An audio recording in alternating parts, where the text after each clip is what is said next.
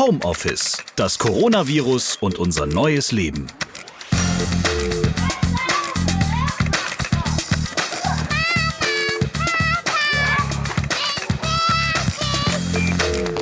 Seid wieder am Start. Das freut mich. Ich bin Ralf Potzus und ich podcaste mich zusammen mit euch durch diesen neuen Virusalltag, der unser Leben bestimmt.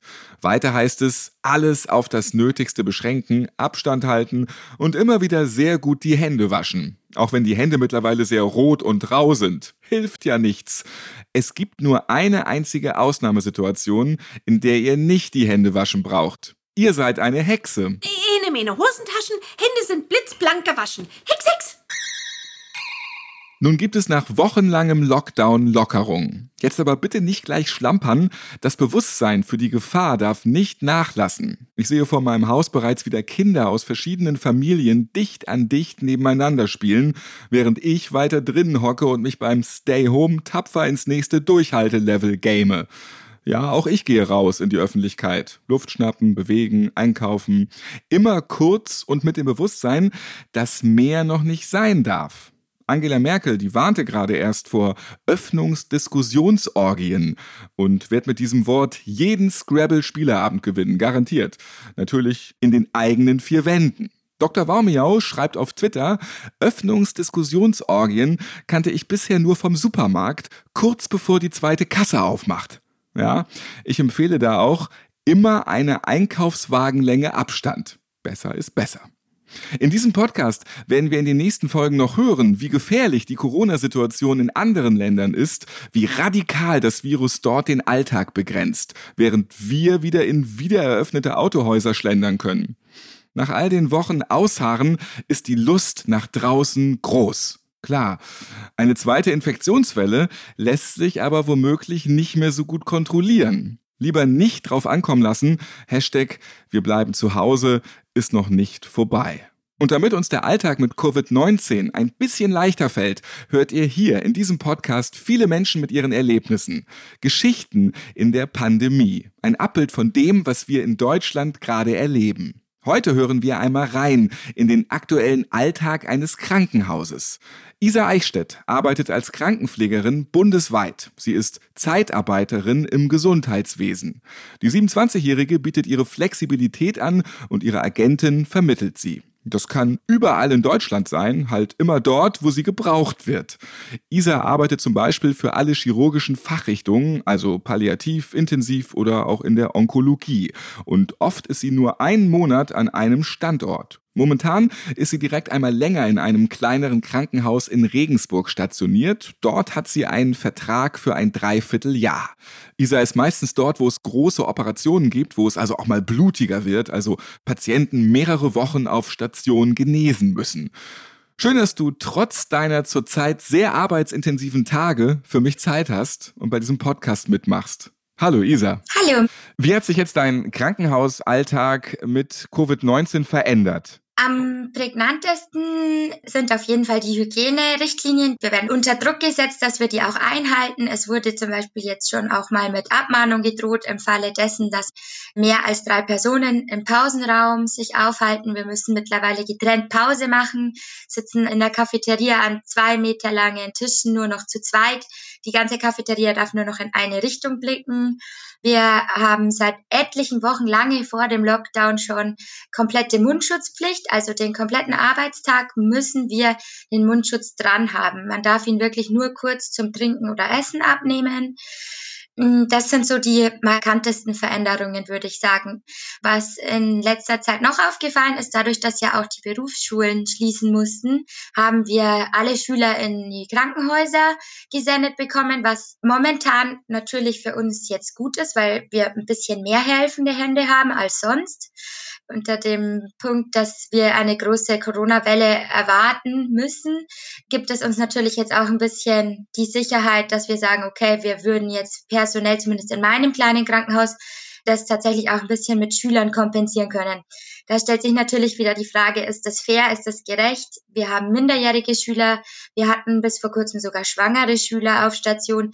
Da haben sich jetzt die Schulen allerdings dafür stark gemacht, dass die schwangeren Mädels nicht mehr in die infektiösen Häuser, die kontaminierten Häuser müssen. Die kriegen jetzt so Art Homeschooling, ein spezielles Programm. Und wird es gemacht, weil es einfach wirklich einen Notstand gibt an genug Personal? Das eine begünstigt jetzt gerade das andere. Von ministerieller Seite ist eben der Schullockdown vorgegeben. Was sollen die machen mit den Schülern? Wir haben eine total strenge Regelung in der Ausbildung zur Krankenpflege.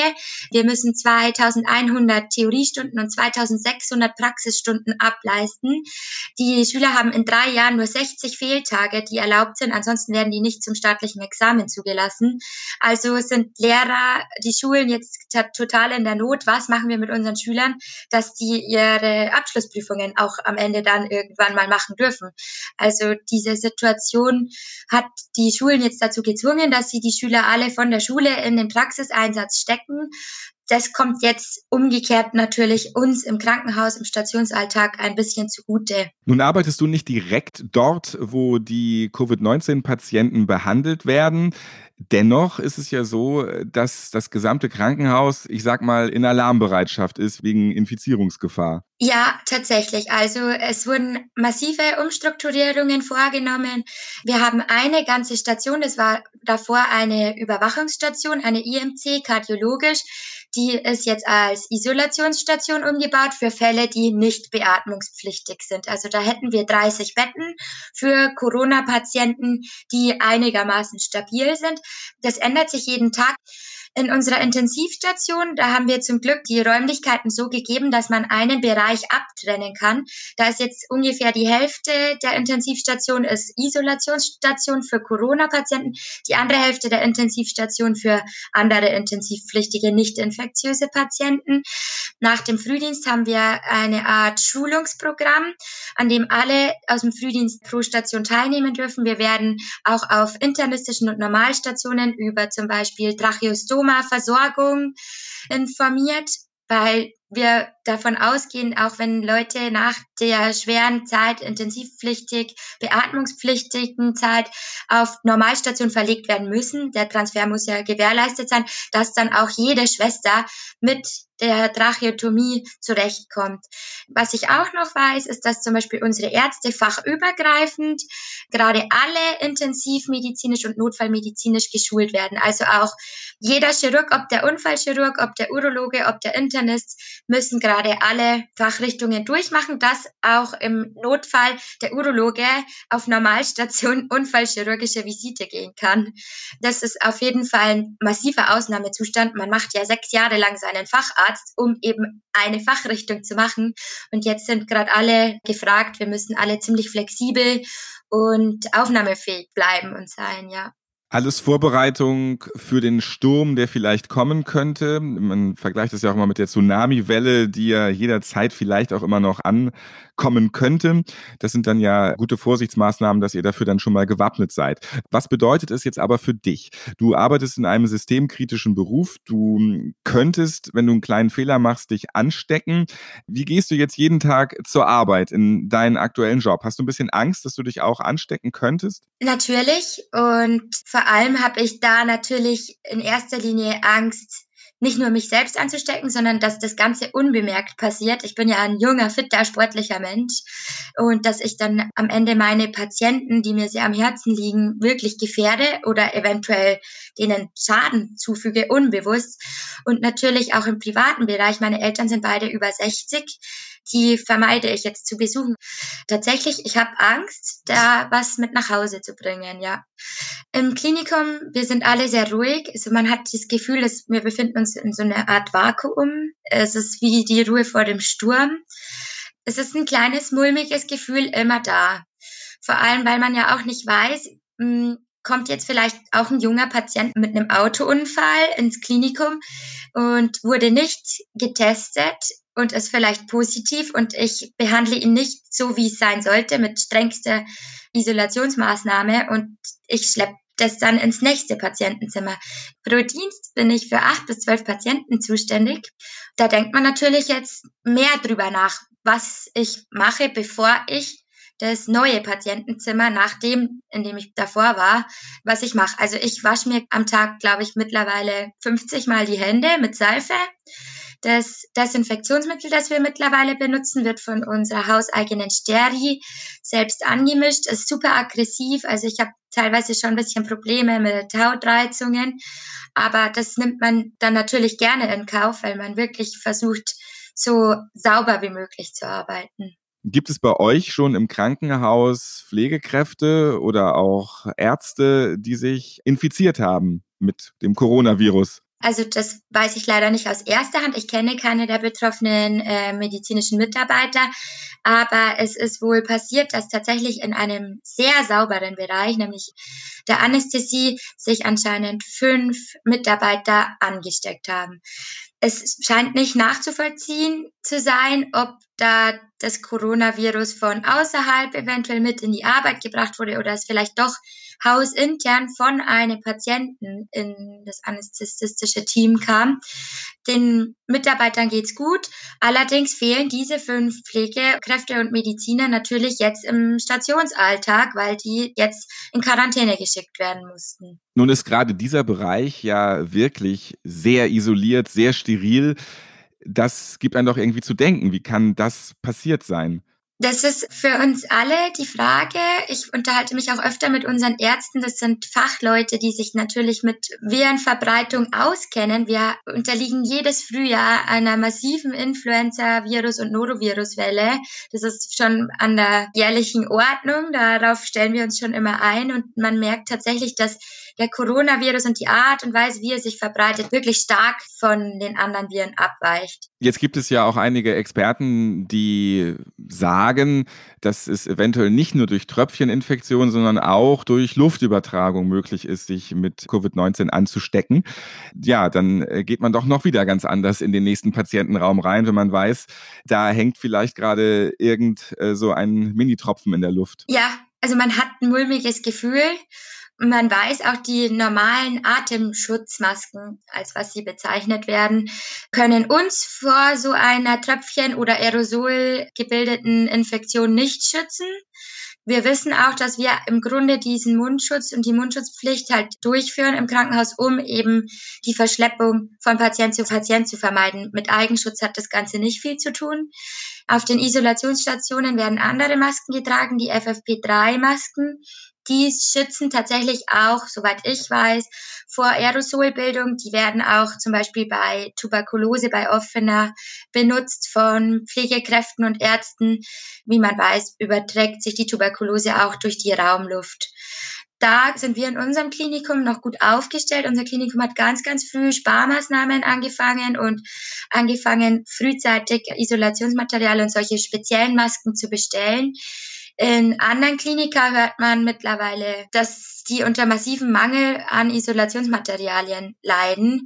Da bleibt nur zu hoffen, dass die Leute, die Zivilbevölkerung vernünftig bleibt. In Regensburg gab es einen Zeitungsartikel, dass in einem Parkhaus in ein Auto eingebrochen wurde und Atemschutzmasken rausgeklaut wurden. Die Zivilbevölkerung, wenn sie zu Hause bleibt, ist nicht betroffen und wenn sie jetzt nicht direkt mit einem Corona-infizierten Mitbewohner zu Hause ist, wird sie nicht gefährdet sein. Deswegen ist es absolut nicht notwendig, dass Leute diese teuren, seltenen FFP3-Masken anziehen. Bitte spart das für die Krankenhäuser auf. Du hast es eben angesprochen, es gibt einige Krankenhäuser in Deutschland, die haben ein Problem mit dem nötigen Schutz, weil zum Beispiel eben Isolationsmaterial oder auch Masken fehlen. Ich habe auch schon mit Ärzten gesprochen, die mir das erzählt haben. Bei euch ist es nun nicht so. Was hast du aber schon von anderen Krankenhäusern gehört? Wie helfen die sich, wenn es da jetzt diese Not gibt an Schutzmasken und Isolationsmaterial? Da ich bundesweit arbeite, bin ich sehr gut vernetzt mittlerweile über Deutschland. Mit einigen Kollegen stehe ich in Kontakt noch aus anderen Klinika und habe da aus erster Hand erfahren, dass es vor allem Rationierungen gibt.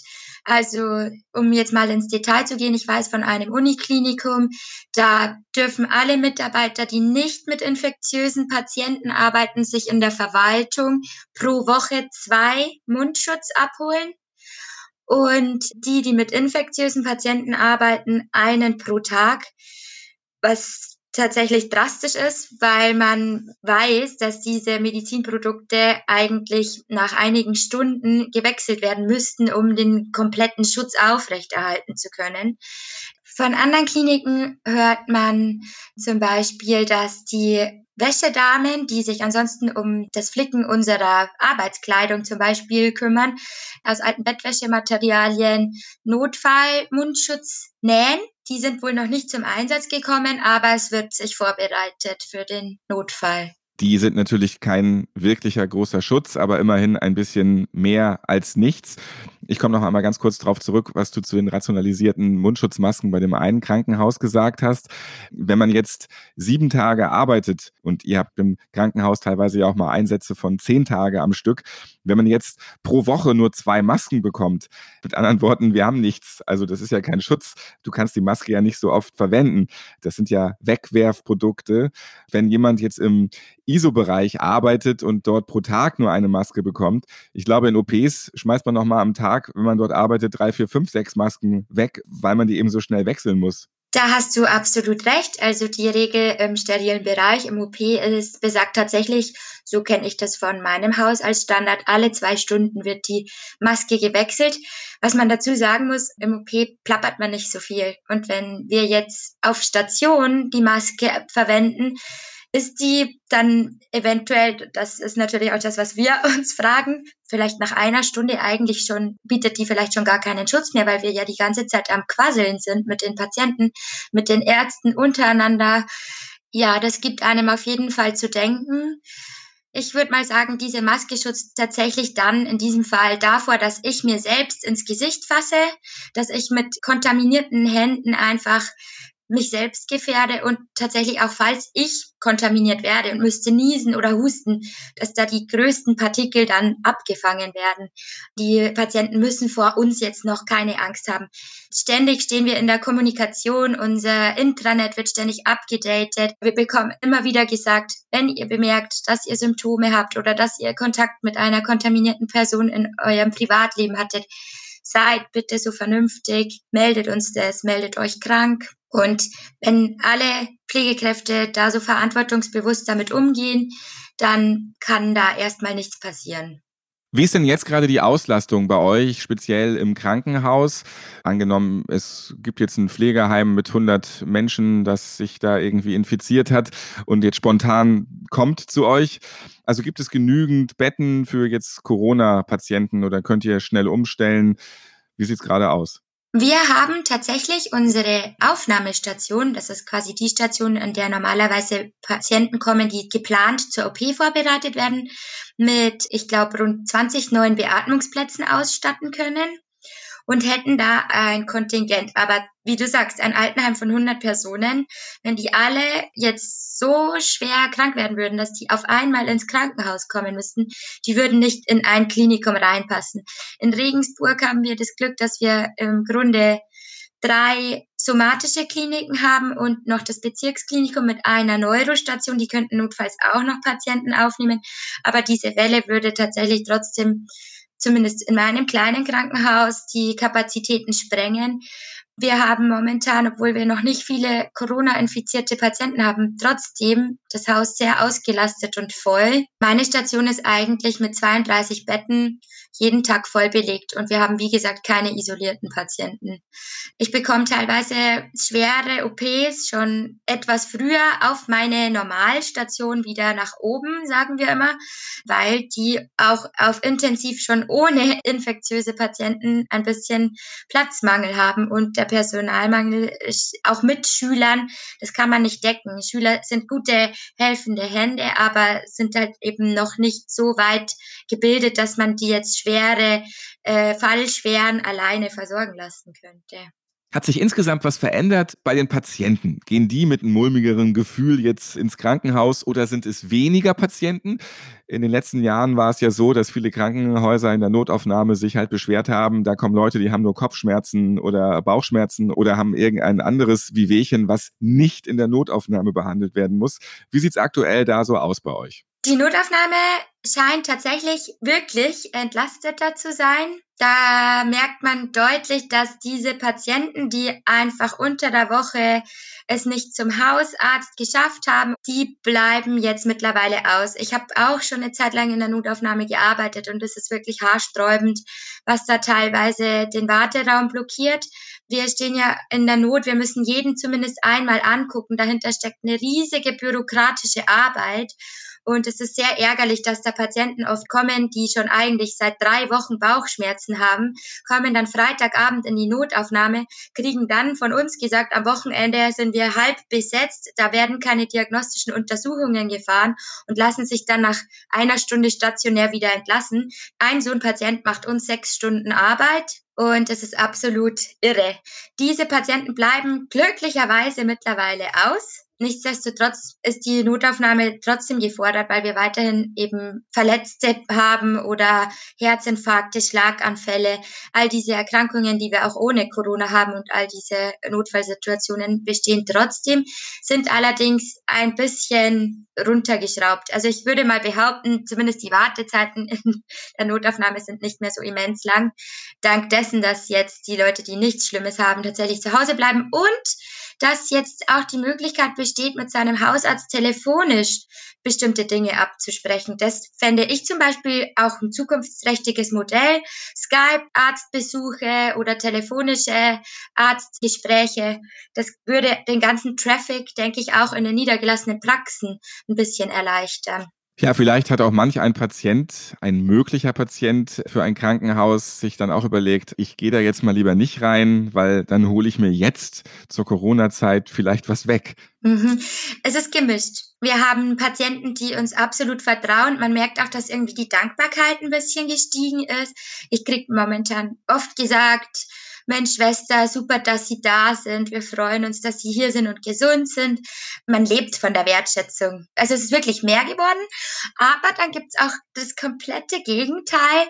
Patienten, die mich ansehen, als wäre ich das Virus höchst persönlich und sich von mir kaum irgendwie behandeln lassen wollen und alle möglichen, auch kleinste Interventionen ablehnen, die den ganzen Tag dann in ihrem Patientenbett liegen mit Gummihandschuhen und Mundschutz an, wo mir das Herz weh tut und ich mich gar nicht traue, die wirklich aufzuklären und ihnen zu erklären, dass das jetzt in diesem Fall nichts bringt, sich so ins Bett zu legen. Und dass es ihnen wahrscheinlich besser tun würde, wenn sie meine Vorschläge annehmen würden und meine Therapieansätze umsetzen würden, weil sie dann halt auch schneller entlassen werden würden, ja. Also die sogenannten Corona-Panikpatienten haben wir auch. Du hast die Wertschätzung eben angesprochen. Du ackerst nun auch jeden Tag in einer sehr schwierigen Zeit und wir wissen ja auch nicht, wie das jetzt noch so weitergeht die nächsten Wochen und Monate.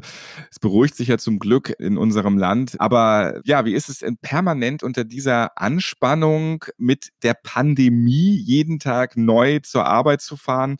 Eben auch mit dem Wissen, jetzt kann immer jeden Augenblick die Tsunami-Welle vielleicht auch noch kommen. Wie soll ich das jetzt sagen? Bei mir persönlich, und ich glaube, da spreche ich für einige Kollegen, tut sich langsam ein bisschen Unmut breit. Es ist total nett, dass man jetzt so viel Zuspruch kriegt und so warme Worte einem entgegenströmen, dass es Plakate in den Städten gibt, die aufgehangen werden, Danke an systemrelevante Berufe oder Aktionen vom Radio, dass äh, Leute sich äh, um die und die Uhrzeit auf dem Balkon treffen sollen, um für uns zu klatschen. Also davon bezahlt sich meine Miete nicht. Davon kriege ich meine Gesundheit nicht zurück und wenn ich Pech habe und meine Angehörigen sterben, weil ich die aus Versehen infiziert habe, bekomme ich auch meine geliebten Mitmenschen nicht zurück. Ich bekomme trotz dem Lockdown regelmäßig immer noch Strafzettel vor dem Klinikum. Wir haben eine massive Parkplatznot vor ungefähr allen Kliniker. Dadurch, dass ich bundesweit arbeite, kann ich bestätigen, dass fast kein Klinikum bundesweit kostenlose Parkplätze für Pflegekräfte anbietet. Meist sind kostenlose Parkplätze in den Klinikern nur für Verwaltungspersonal und Ärzte geschaffen. Minimale, wenigste Parkplätze für so Notfallmitarbeiter wie Hebammen, die ja auch mal spontan um irgendeine Uhrzeit ins Krankenhaus müssen, wenn ein Baby unterwegs ist. Das finde ich persönlich eine Frechheit mein großer Wunsch wäre, dass zumindest jetzt in dieser Zeit in der Quarantänezeit so wenige Leute müssen gerade tatsächlich mit dem Auto zur Arbeit bitte parkt doch eure Autos ein bisschen weiter weg vom Klinikum, dass auch für Klinikumspersonal endlich mal vor Krankenhaus Parkplätze bereitstehen. Mein Dienstbeginn ist um 6 Uhr. Das heißt nicht, dass ich erst um 6 Uhr losfahre. Das bedeutet, dass ich um 5 Uhr losfahren muss, dann um halb sechs mir einen Parkplatz suchen, dann noch 20 Minuten in die Arbeit laufen. In Großstädten ist es noch viel schlimmer mit den Arbeitswegen, dass ich dann noch rechtzeitig um eine Minute vor sechs, manchmal zwei Minuten nach sechs auf Station bin und dann wahrscheinlich da noch gerügt werde von der Teamleitung, warum ich schon wieder zu spät bin. Dadurch, dass jetzt eben so viele Leute zu Hause sind, ist die Parkplatzsituation tatsächlich hat sich noch zugespitzt und ich finde es eigentlich absolut daneben. Auch, dass wir weiterhin die Parkplätze selbst bezahlen müssen, gerade die Leute, die das Krankenhaus am Laufen halten und ihren Kopf in so einer Pandemie noch dafür hinhalten, müssen noch dafür bezahlen, dass sie in die Arbeit gehen. Das ist eigentlich eine Katastrophe. Ich finde es gut, dass du das ansprichst, dass du dir da auch mal Luft machst. Es gibt im Gesundheitssystem ja einige Dinge, die im Argen hängen. Und die Hoffnung ist, dass man das jetzt durch diese Pandemie viel mehr noch mitbekommt. Jetzt aufgehängt an dem Parkplatz, den Pflegekräfte selbst bezahlen müssen und auch sehr lange suchen müssen. Es gibt ja, wie gesagt, noch andere Problematiken hier. Zudem muss ich sagen, zum Beispiel in meinem Krankenhaus, die Station, die zur ISO-Station umgewandelt wurde, die konnte da nicht mitentscheiden. Alle Schwestern, die da jetzt eingesetzt sind, hatten kein Mitspracherecht. Ich bin zudem dafür, dass diese Stationen noch eine extra Gefahrenzulage bekommen. Es ist ja nicht so, dass die sich ausgesucht haben, im infektiösen Bereich zu arbeiten. Die Schwestern und Ärzte und Pfleger, die dort arbeiten, haben auch Familien, haben auch alte Angehörige, die sie in ihrer Freizeit noch pflegen und betreuen. Ich finde, für die sollte eine besondere Entschädigung erbracht werden. Also deine Forderung ist auf jeden Fall angekommen. Wenn Leute auf dem Balkon stehen und klatschen, dann ist das natürlich schon schön, aber ich verstehe sehr doll, dass das kein Euro mehr aufs Konto bringt. Und das ist vielleicht das, was die Politik jetzt mal angehen sollte, dass Pflegekräfte endlich angemessener bezahlt werden. Definitiv. Dass du das eben mit, mit dicker Luft so offen und aus dem Herzen heraus angesprochen hast. Das hat sich angestaut. Isa, du bist Krankenschwester in Regensburg. Vielen Dank für deine Ausführungen, für den Einblick in deinen aktuellen Alltag mit dem Coronavirus. Und da gibt es einige Hausaufgaben, die gemacht werden müssen, damit ihr Pflegekräfte es etwas einfacher habt. Nicht nur in der derzeitigen Situation, sondern auch für die Zukunft. Denn es gibt ja weiterhin viele kranke Menschen. Danke dir für deine Zeit und deine ganzen Erlebnisberichte, wie es so aktuell gerade aussieht im Krankenhaus. Vielen Dank auch. Ich habe mich gefreut, dass ich Einblick verschaffen konnte. Bleibt gesund, bleibt demokratisch, Nächstenliebe vor und dann kommen wir auch durch diese schwere Zeit. Zum Schluss noch die Frage an einen von diesen kleinen Menschen, die jetzt immer permanent zu Hause sind und zusammen mit uns tapfer durchhalten. Was findest du jetzt während der Corona-Pandemie besonders wichtig? Also ich finde besonders wichtig, dass man jetzt regelmäßig skypt, weil man die Freunde ja nicht sieht und auch Oma und Opa und Cousinen und Cousins und so. Da kann man sich auch was vorlesen, manche Spiele spielen. Ja, es ist dann echt schön, finde ich. Habt ihr auch interessante Geschichten rund um das Thema Coronavirus erlebt? Wie ist es bei euch zu Hause beim Stay Home? Wie geht es euren Großeltern? Seid ihr vielleicht alleinstehend und langsam kommt die Decke immer weiter runter? Wir sprechen darüber in den nächsten Folgen. Schreibt einfach eine E-Mail an homeoffice@podever.de. Das war's für heute. Schön, dass ihr dabei wart und zugehört habt. Homeoffice könnt ihr auf allen Podcast-Plattformen hören. Sagt das gerne weiter. Ich bin Ralf Potzus und ich freue mich, wenn ihr diesen Podcast abonniert und das nächste Mal wieder hört. Bleibt gesund. Homeoffice. Eine von zu Hause aus Produktion von Pod Ever. Mehr Infos auf podever.de.